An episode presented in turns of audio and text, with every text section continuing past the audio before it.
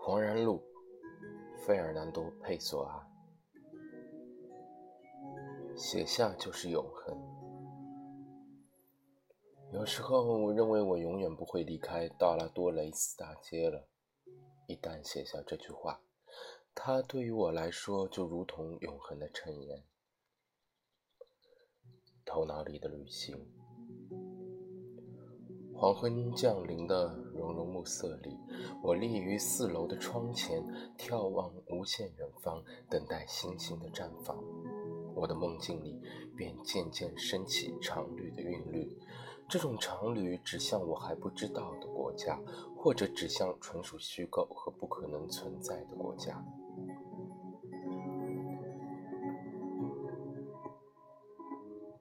被上帝剥削。今天，在那些白日梦的某一片段里，在那些既无目的亦不无体面，却一直构成我生命中精神本质重要部分的白日梦里，我想象我永远自由了，是摆脱道拉多雷斯大街的自由，是摆脱 V 老板的自由，是摆脱 M 会计及所有雇员的自由。是摆脱小差役的自由，是摆脱邮递员的自由，甚至是摆脱猫的自由。在梦里，自由给我的感觉就像一些从未发现过的神奇岛屿，作为南部海洋的赠礼豁然展现。自由意味着休息、艺术成果，还有我生命中智慧的施展。然而。正当我想象这一点，在午餐提供的短暂的休息里，一种沮丧的心情突然闯入梦境。我转而悲伤。是的，我相当认真的这样说。我悲伤，这种悲伤是因为 V 老板，因为 M 会计，因为 B 出纳，因为所有的小伙子，那个去邮局取信的快乐男孩，那个小差役。还有那只友好的猫，因为他们都成为了我生活的一部分。不管眼下的想法如何让人不快，我不可能对这一切无动于衷、无泪而别。不可能不知道，我的某一部分将与他们共存，失去他们的我将无异于死。更为重要的是，如果我明天离开这一切，我还能做点别的什么？这是因为。我必须做点什么。如果抛弃这一身道拉多雷斯大街的套装，我将会穿上另一种什么样的套装？这是因为我也必须穿一点什么。我们都有一个 V 先生，有时候他是一个可切真切可触的人，有时候则不是。而对于我来说，他确实被人们叫做 V，是一个愉快而健康的家伙，不时有一点粗鲁。却不是一个两面派，他自私，大体上还公道，比很多伟大的天才，比很多左翼和右翼的文明奇才还公道得多。对于很多人来说，V 猎取虚荣的形式，有一种对巨额财富、荣耀以及不朽的欲望。但从个人的角度来说，我更愿意有一个 V 作为我现实生活中的老板，因为在艰难时刻，较之于世界必然提供的任何抽象物来说，它更容易与之打交道。有一天，一个朋友作为一家生意做遍全国的火爆公司的合股人，认为我的工资明显的太低了，对我说：“索安雷斯，你被剥削了。”这句话使我意识到，我确实如此。但是，任何人在当前生活中的命运就是被剥削。那么，我的问题只能是：被 V 先生及其纺织品公司剥削，是否就比被虚幻、荣耀、愤满、嫉妒或者无望一类的东西来剥削更糟糕呢？一些先知和圣徒行走于空空人世。他们被他们的上帝剥削。我以一种人们欣然回家的方式，转向另一个人的房产，转向道拉多雷斯大街上宽敞的办公室。我走进我的写字台，如同它是抗击生活的堡垒。我有一种如此不可阻挡的温柔的感动，面对着我现实中的账本，面对着我给他人记书的账本，面对着我使用过的墨水瓶，还有不远处 S 弓着背写下的提货单，我的眼里充盈着泪水。我觉得我爱这一切，也许这是因为我没有什么别的东西可爱，或者。即使世上没有什么东西真的值得任何心灵所爱，多愁善感的我，却必须爱有所及。我可以滥情于区区一个墨水瓶之微，就像滥情于星空中巨大无边的冷漠。会计的诗歌和文学。带着与幽灵同样扭曲的一种微笑，我镇定地面对自己生活的前景。除了永远闭锁在道拉多雷斯大街办公室里，并被人们包围以外，那里不会有更多的东西。我有足够的钱来买吃的和喝的，我有可以安身之处，并且有足够的闲暇来做梦、写作以及睡觉。我还能向神主要求什么？还能对命运抱何种期望？我有巨大野心和过高的梦想，但小差役和女裁缝也是这样。每一个人都有梦想，区别仅仅在于我们能否有力量去实现这些梦想，或者说，命运是否会通过我们去实现这些梦想。这些梦境悄然入心之时，我与小差役和女裁缝们毫无差别。唯一能够把我与他们区分开来的，是我能够写作。是的。这是一种活动，一种关于我，并且把我与他们做出区别的真实事实。但在我的内心深处，我与他们是同一回事。我知道，在南海中有一些岛屿，用宏伟的世界主义激情和……但我可以肯定，即便整个世界被我握在手中，我也会把它通通换成一张返回道拉多雷斯大街的电车票。也许永远当一个会计就是我的命运，而诗歌和文学纯粹是我头上停落一时的蝴蝶，仅仅是用他们的非凡美丽来衬托我自己的荒谬可笑。我会想念会计 M 的，但想念某个人这件事，怎么能与真正提拔我的机会相比？我知道，我晋升为 V 公司的主管会计的那一天，会成为我生活中最伟大的日子之一。我怀着预知的苦涩和嘲讽，明白这一点，但是又明白，这将是事物必然如此的全部结果。作为符号的 V 先生，V 先生。我经常发现自己被 V 先生所困惑。这个人是我时间的主宰，是我生活中白天时光的主宰。除了这些让人偶感不便之处以外，他的在场对于我来说意味着什么？他待我不错，总是用足够友善的姿态同我说话。如果不计特殊情境之下，出于个人心烦而对我表现出来的怠慢，而那种怠慢，他事后也用来对付任何人。那么我为什么要把它思来想去？它是一种象征，是一种创作动力。它对于我来说意味着什么？V 先生，我现在记起了他，就像我知道我在怀旧的未来将对他悠然有所感念。在那个时候，我将平静地生活在郊区什么地方的一个小房子里，享受平宁的存在。不会去写作我眼下同样没有写作的书，而且作为一事无成的继续，我将提出我眼下使用的各种不同借口，以便真正的面对自己。或者，我将被拘于一间破房子，承担着我彻底的失败，混在一些梦境破灭之时却仍然自命不凡的社会渣子之中，与一些既无力旗开得胜，又无能转败为胜的乏味庸众为伍。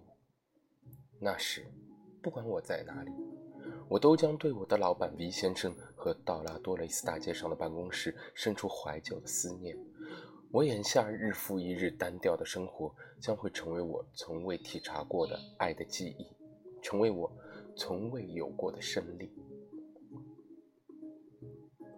V 先生，我从未来的角度看他，就像我此时此地看他一样清楚。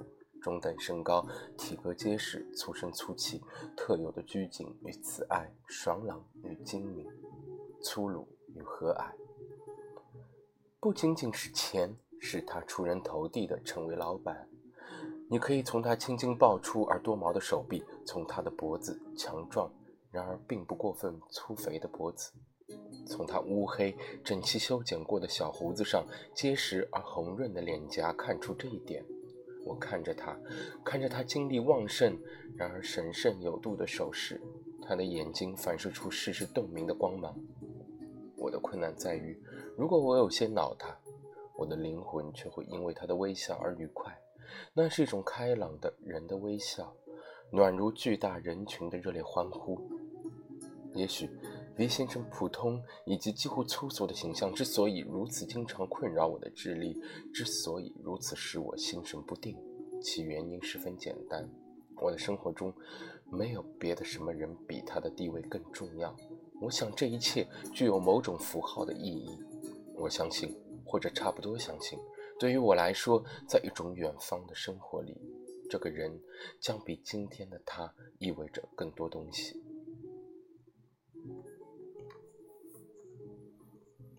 艺术在另一间房里。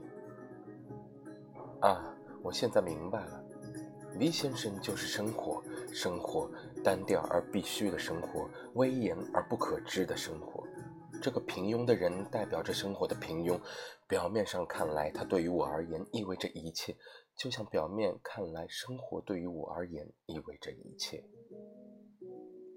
如果道拉多雷斯大街上的办公室对于我来说代表了我的生活，那么在同一条街上，我就寝的第二层楼房间就代表了艺术。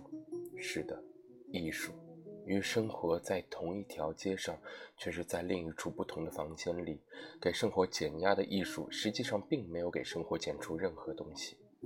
它同生活自身一样单调，只是表现为另一种不同的方式。是的，对于我来说，道拉多雷斯大街包含了一种事物的一切事物的意义，还有对一切神秘的解答。只是除了神秘本身的存在，这超出解答以外的东西。我也将要消失。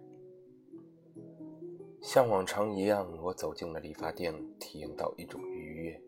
我能够走进一些我熟知而没有丝毫烦恼加害于我的地方。对一切新东西的敏感，经常折磨着我。只有在我曾经去过的地方，我才感到安全。我在椅子里坐下，年轻的理发师用清洁而冰凉的亚麻毛巾围住我的脖子。促使我问起了他的一位同事，一个精力旺盛的长者。他虽然一直有病，但总是在我右边的椅子那边干活。这个问题的提出纯属一时冲动，因为这个地方让我想起了他。当一些手指忙着把毛巾的最后一角塞入我的脖子和衣领之间，一个平淡的声音在毛巾和我的后面出现了：“他昨天死了。”刹那间，一位理发师从我现在身旁的椅子那边永远的空缺，我毫无道理的好兴致的也随即死去。我的一切思想冻结，我说不出话来。是怀旧症，出于对时间飞驰的焦虑，出于生活神秘性所繁育的一种疾病。我甚至会感怀对于我来说毫不相干的一些人。如果我每日在大街上擦肩而过的诸多面孔之一消失，即便他们并非所有生命的一种象征，与我没有任何意义，我也会感到悲伤。绑腿套脏兮兮的舞曲老头，我经常在早上九点半遇到；跛脚的彩票兜售者纠缠过我，但从来不曾得手。肥胖而脸色红润的男士，曾经手持雪茄站在香烟店的门口，还有那位面色苍白的香烟贩子。就因为我日复一日地见到过他们，这些人就会成为我生活的一部分吗？明天我也会从普拉塔大街、道拉多雷斯大街、范奎罗斯大街上消失。明天的我，一颗感受着和思想着的灵魂，对于我来说的整个世界，是的，明天也不会再在大街上行走，会成为其他人提起来恍若惊梦的人，真是不可思议啊！他怎么了？我所做的一切，所感的一切，所体验的一切，都将比这个或那个城市大街上每天过往的行者更加微不足道。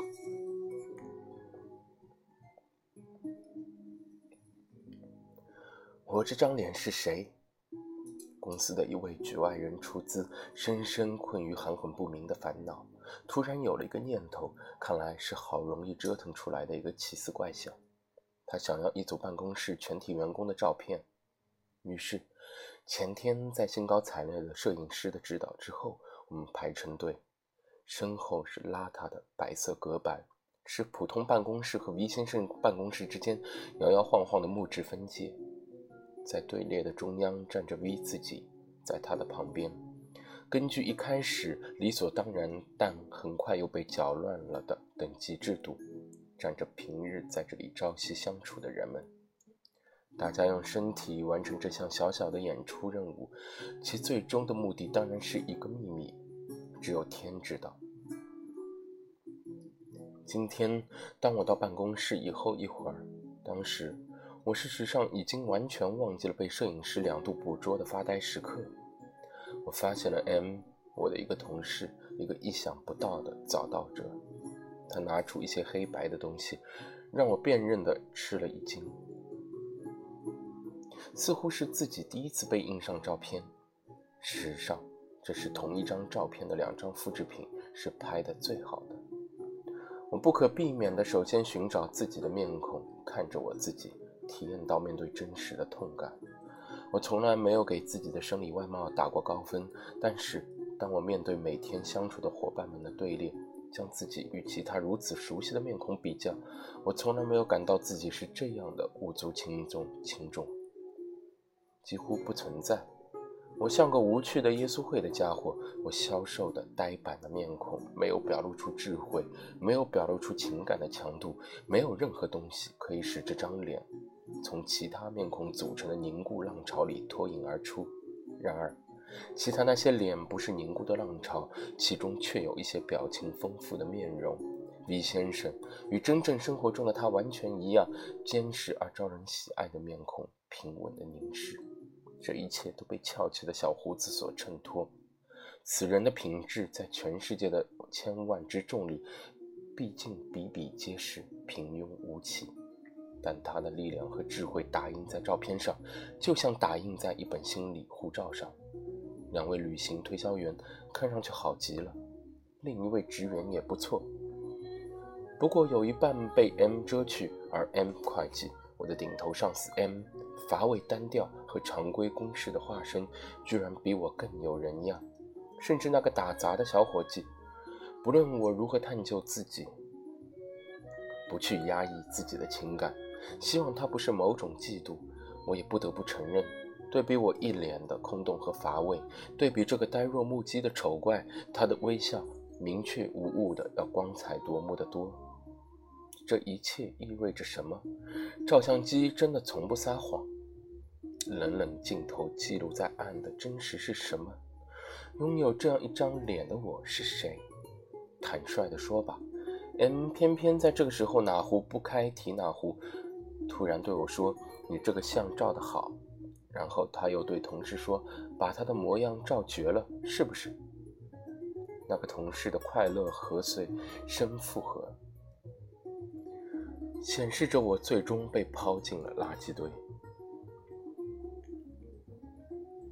内心的交响，我的内心是一支隐形的交响乐队，我不知道它由哪些乐器组成，不知道我内心中喧嚣和撞击的是怎样的丝竹迸发。是怎样的鼓铎震天？我听到的是一片声音的交响。我是无。今天我突然找到了一个荒诞然而准确的结论。在一个恍然大悟的瞬间，我认识到自己是无，绝对的无。一道闪光之中，我看见我一直视为尘世的东西，事实上是一片荒原。这一道让我看清自己的强光里，似乎也没有头上的天空。我被剥夺了在这个世界面前一直存在的可能性。如果我再生，也必定是无我之举，竟没有自我的再生。我是某座不曾存在的城镇的荒郊，某本不曾动笔的著作的冗长序言。我是无，是无。我不知道如何去感受，或者思考，或者爱。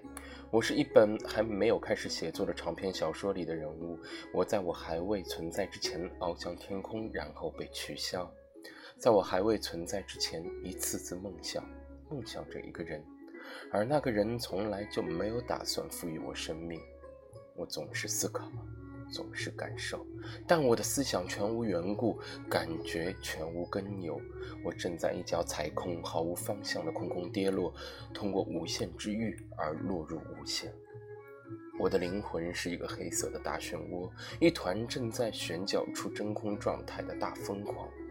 巨大的水流旋出中心的空洞，而水流比水流更加回旋湍急的，是我在人世间所见所闻的一切意象汹涌而来。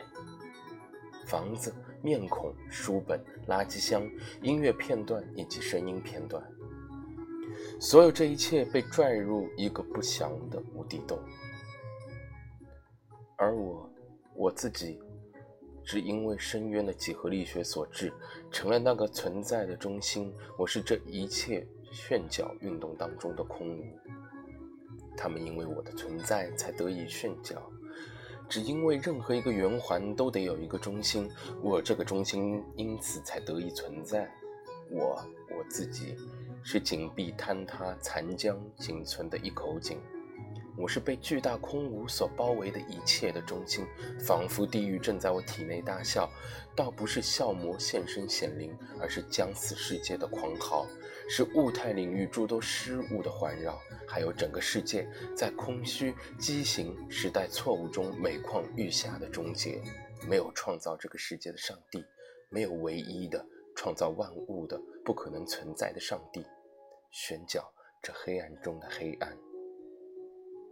只有我尚能思考，只有我尚能感受。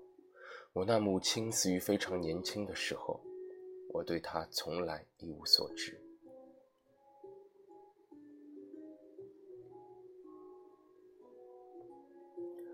个性与灵魂，给每一种情绪赋予个性，给每一种思维状态赋予灵魂。生活之奴，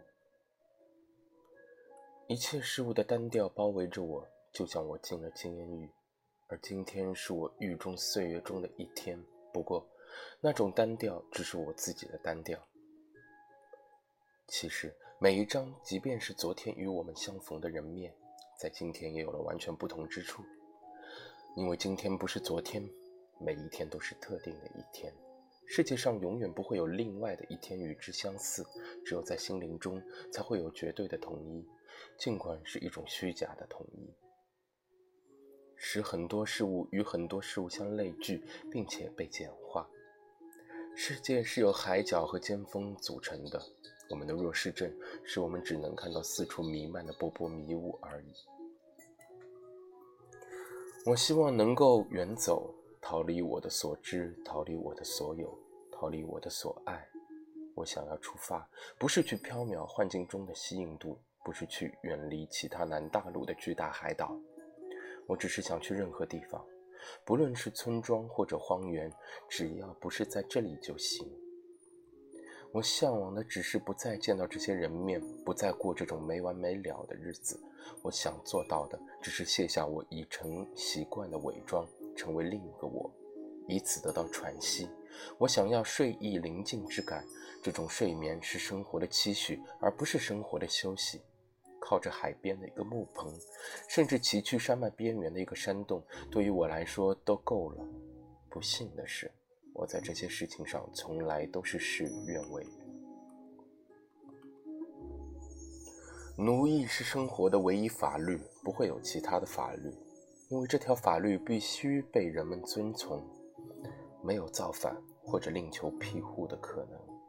有一些人生来就是奴隶，有一些人后来成为奴隶，还有一些人则是强制之下被迫为奴。我们所有人对自由怯懦的爱，是无可辩驳的证据，证明我们的奴隶生活是如何与我们般配。因为一旦自由降临我们，我们全我们全会将其当做一件太新鲜、太奇怪的东西而避之不及。甚至我刚刚表达了我对一个木盆或山洞的愿望，希望在那里解除一切事物的单调，也就是说，解除我之为我的单调。我真正有胆量动身去那个木盆或山洞吗？单调一直存在于我的内心，我知道并且理解这一点。我是否因此就再也不能从中解脱？到哪里都是窒息，因为无论我在哪里，都是我在哪里。当整个事情与空气无关，而是肺出了毛病的时候，我的呼吸还能在什么地方得到改善？谁说我情不自禁地呼唤着纯净的太阳和空旷的田野，还有明亮的海洋和广阔的地平线？而不再惦记我的床或者我的食品，不会不再会走下八段楼梯来到台阶上，来到街上，不再会拐进街角的烟草店，不再会对身边显得无视的理发匠问候早安。我们周围的一切成为了我们的一部分，以他的血肉和生命的一切经验渗透着我们，就像巨大蜘蛛之神布下的网。在我们轻摇于风中的地方，轻轻地缚住我们，用温柔的陷阱诱捕我们，以便我们慢慢的死去。一切就是我们，而我们就是一切。但如果一切都是虚无，那么事情还有什么意义？一道阳光暗去，一抹突然间阴沉逼人的乌云移来，一阵微风轻轻吹起。寂静降临了，抹去了这些特定的面容，这些温文人语，还有谈话时的轻松微笑。然后，星群在黑夜中如同残缺难解的象形符号，毫无意义的浮现。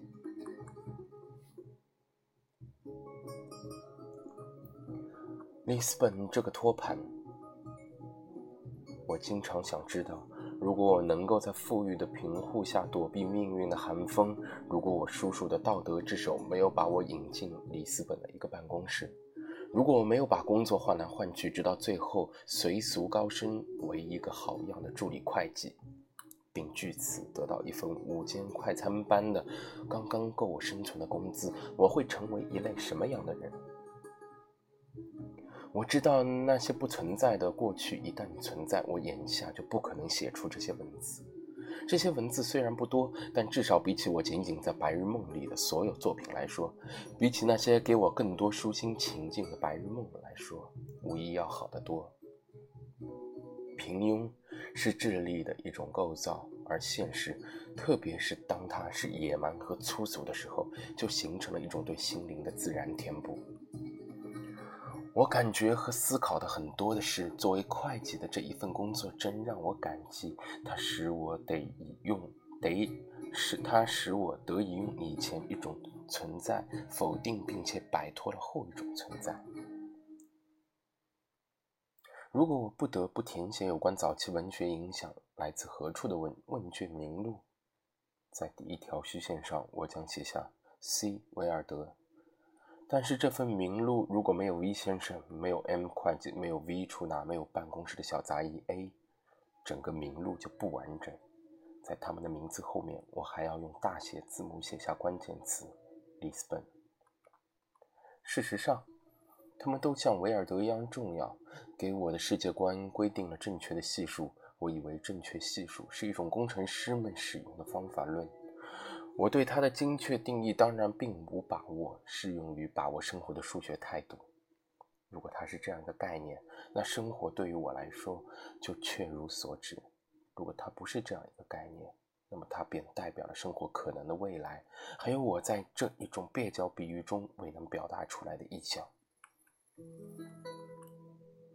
当我进入以最清澈的心境考虑我的生活究竟形如何物。我想象它如同一些鲜亮多彩的杂杂乱碎片，一块巧克力包装纸，或者一支雪茄烟的标牌指环。等着清长的女佣把它们从脏污的桌布上轻轻扫入清扫盘，混入现实的面包屑和面包皮当中。我的生活就显露在那些碎物里，显露在那些既有特殊的福分，也将宿命于清扫盘的东西当中。神主们在凡间这些有油气、抽气的、无味的区区碎物之上，继续着他们的高谈阔论。是的，我一直富有，受到宠爱，小心照料以及打扮装饰。我从来不知道一块漂亮纸片混在面包屑中的一刻，我一直留在幸运的托盘中。这不是我要的，谢谢你。然后，我被侍者拖回餐柜，在那里直至成就和覆灭。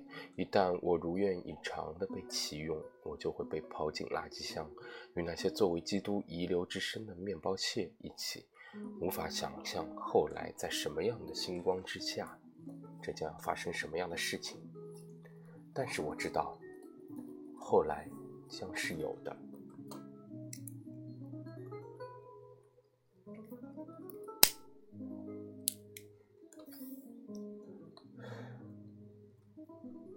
两种现实，我已经认识到，我总是同时思考和倾听这两样东西。我期望每一个人都这样稍稍试一下。一些印象是如此模糊，只有在我对他们展开回忆以后，我才能找回对他们的充分感觉。我觉得这些印象形成了我对事物双重关注的一个部分，也许是轮换的一个部分。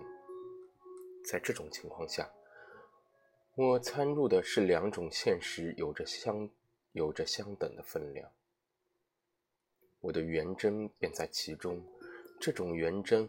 或许同时展现着我的悲剧和我的悲剧性喜剧。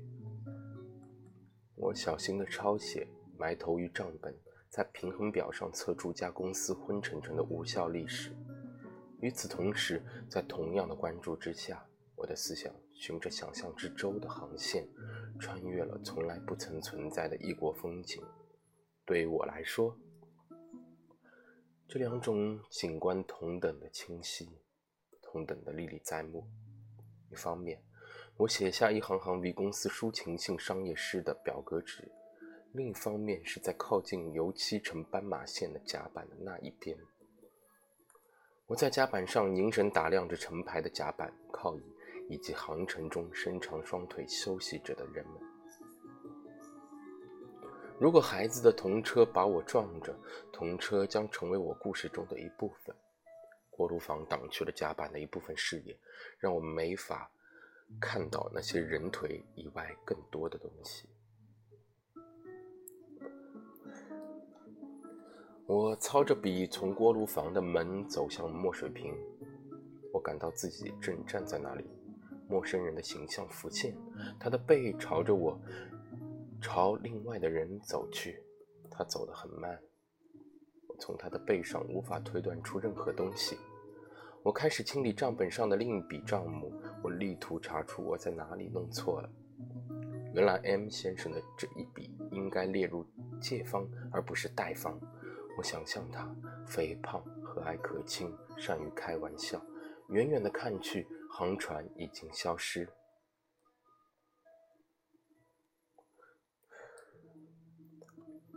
一个人是群体。从天而降的倾盆大雨终于停歇，天空洁净，大地潮润而闪闪发光。世间的一切在大雨留下的凉爽中欢快的欣欣向荣，生活重新变得特别沉迷。大雨给每一颗灵魂提供了蓝天，为每一个心胸提供了新鲜。无论我们喜欢或是不喜欢，我们都是这一颗所有形式和色彩的奴隶。是天空和大地的臣民。我们对周围一切漫不经心也好，感怀至深也好，下雨的时候一如放晴的时候，心境都不会固持不变。只要一下雨或者一停雨，难以察觉的变化便会发生。也许只存在于内心深处的最为抽象的情绪，在这这个时候才能为我们所感。我们感触到这些变化，但对此并无了解，因为我们感觉着天气的时候，甚至并未察觉出自己在这样做。我们中的每一个人都比一个人更丰富。比很多人更丰富，比我们自己每一个人的无限增值更丰富。这就是为什么一个无视周围一切的人，也可以因周围的一切而高兴或者悲愁，从而有别于自己。我们的存在是一片巨大的殖民地，有很多不同类型的人，有所有各有所有各种相异的思想和感觉共处其中。今天，当工作不足带给我合法空闲，从而让我记下这少许印象的时候，我是小心抄写他们的人，是刚才还在闲中得乐的人，是遥望天空，即便并不能从那里真正看清什么的人，是思考这一切的人。是轻易得到生理感觉，并且注意到自己双手一直有些发冷的人，像一个千差万别但紧密聚合的群体。我的整个世界由不同的人组成，是形单影只的组合工程。其静静的身子伏在毕先生高高的写字台前写作，在这里，我找到了他从我这里借走的吸墨纸。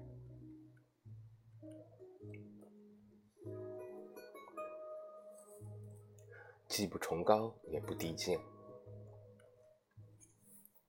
所有的悲剧使我人生的真正悲剧，正好成为对命运的一个讽刺。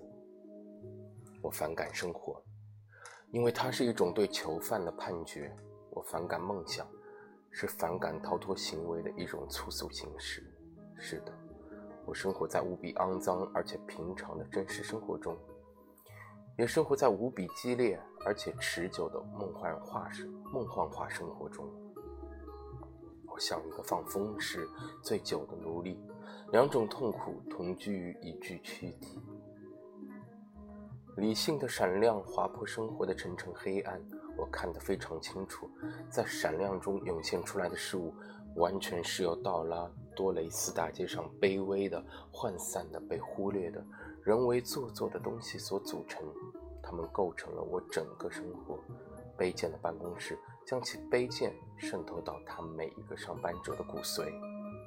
逐月租下的房间里，在租居者的生命之死以外，不会有任何其他事情发生。那个街角的杂货店老板，以人们萍水相逢的方式与我相识。老旅店门前站着的那些小伙子们，在每一个相同的日子里。付出那些白白劳累，人们像演员们持久地演出着他们不变的角色，或者说，生活像一出只有布景的戏剧，而在这出戏剧里，甚至布景也颠三倒四。但是，为了逃离这一切，我也看出来了，我必须驾驭这一切，或者必须拒绝这一切。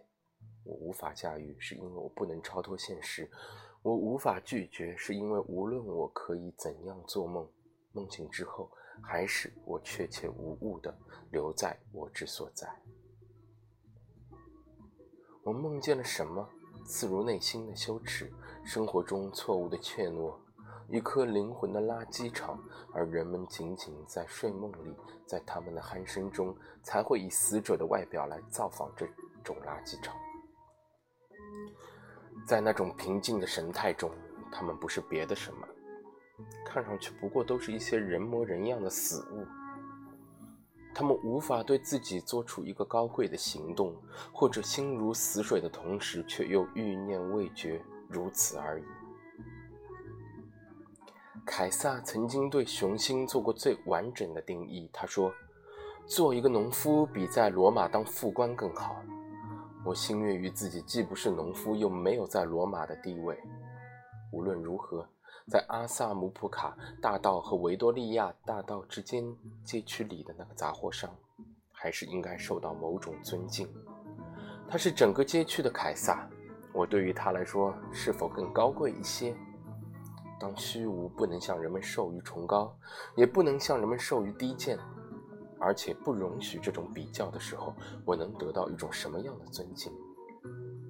杂货商是整个街区的凯撒，而那个女人，没错，正在崇拜他。我就这样拖着自己走，做着我不愿意做的事情，梦想着我不能拥有的，像一面没有刻度的公共时钟，已经停摆。黄昏。秋天突突如其来，在秋天最初的一些日子里，似乎有感于我们在白天的劳累里拖延的太长，黑暗到来的有些早，甚至在白日里，我们就提前品尝到黑暗里无需工作的愉快，因为黑暗意味着夜晚，而夜晚意味着睡觉、回家以及自由。当大办公室里移行着的光线驱除着黑暗的时候。让我们浑然不觉地从白昼滑入黄昏，我被一种令人欣慰的怪异感所吸引。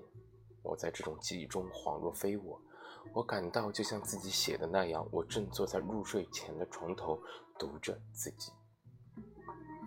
我们全都是外部环境的奴隶。甚至在后街咖啡馆里的一张桌子前，一个晴天可以打开我们面前广阔的视野；一片乡野里的阴云也可以引起我们内心的不寒而栗，让我们在某座废弃的旧屋里以求自己的惊魂稍定。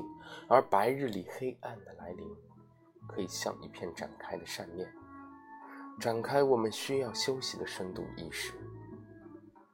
但是。们不会在工作中落后，这倒不是因为工作能使我们兴奋。我们不会多干，我们乐于完成自己的任务，以免遭骂。我会记命运，我会计命运的巨大表格，纸上突然出现了我大神与世隔绝的房子，出现了那个睡前十点钟必有茶香飘逸的世界。那个我遥远童年中油灯紧紧圈罩着桌布的世界，那个灯光射入黑暗的世界，无限遥远的离开了我。眼下，M 会计的视像被一只昏暗的电灯所照亮。茶还是送来了，不过是女招待送来的。她甚至比我婶婶还要老，像特别老的侍者那样有倦懒之态，有察言观色之间尽力而为的温和。我越过自己全部消失无痕的过去，正确无误地写下每一笔数字或者每一个总数。我再一次重新回味自己，我在内心中失去了自己。我在那些遥远的、没有被职责和世界所污染的夜晚，在那些神秘和未来的童真般的纯净里，忘却了自己。如此温柔的感觉，使我从借方和贷方的科目里解脱出来。有人向我提出一个问题的时候，我的回答同样温柔，如同我的存在已经空洞，我已经什么都不是，仅仅是我携带着的一台打字机，一本我自己打开的袋装圣经。这样来打断我的梦，并不让人难受。他们如此温和，我甚至可以说话。在说话、写作、答问以及进行交谈的同时，继续做梦。最后，往日的饮茶时间已经结束，办公室要下班了。我缓缓地合上账本，抬起眼睛，泪水盈眶的疲倦不堪，所有混杂的情感在心头涌起。我什么也没有感觉到，只感觉到一种悲凉，因为下班可以意味着我梦想的结束。我合上账本的动作，可以意味着跨越了自己不可修复的过去。我将进入生命的睡眠，不是带着丝丝疲倦，而是带着孤单和困境。我陷入混乱意识的潮涨潮落，陷入黑暗夜晚的浪谷，陷入怀旧和孤寂的外在陷阱之中。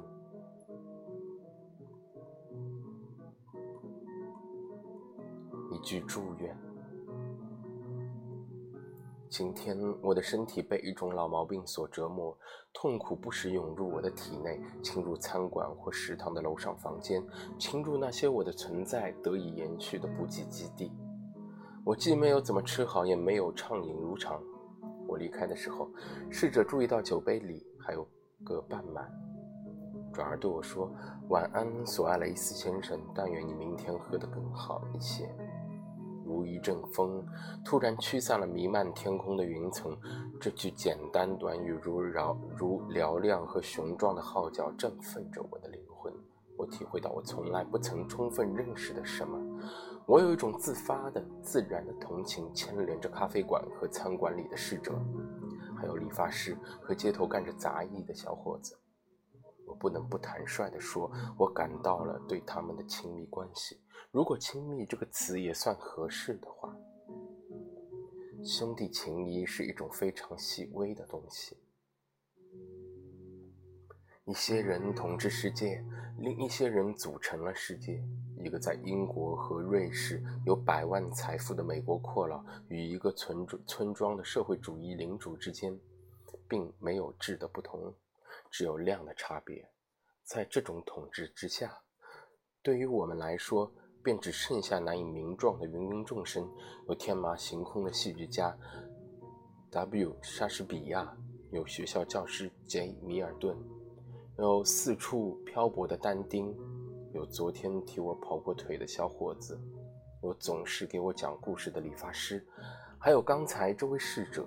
他仅仅因为我没有把酒喝完，就献出了充满兄弟情谊的期望，祝我明天更好。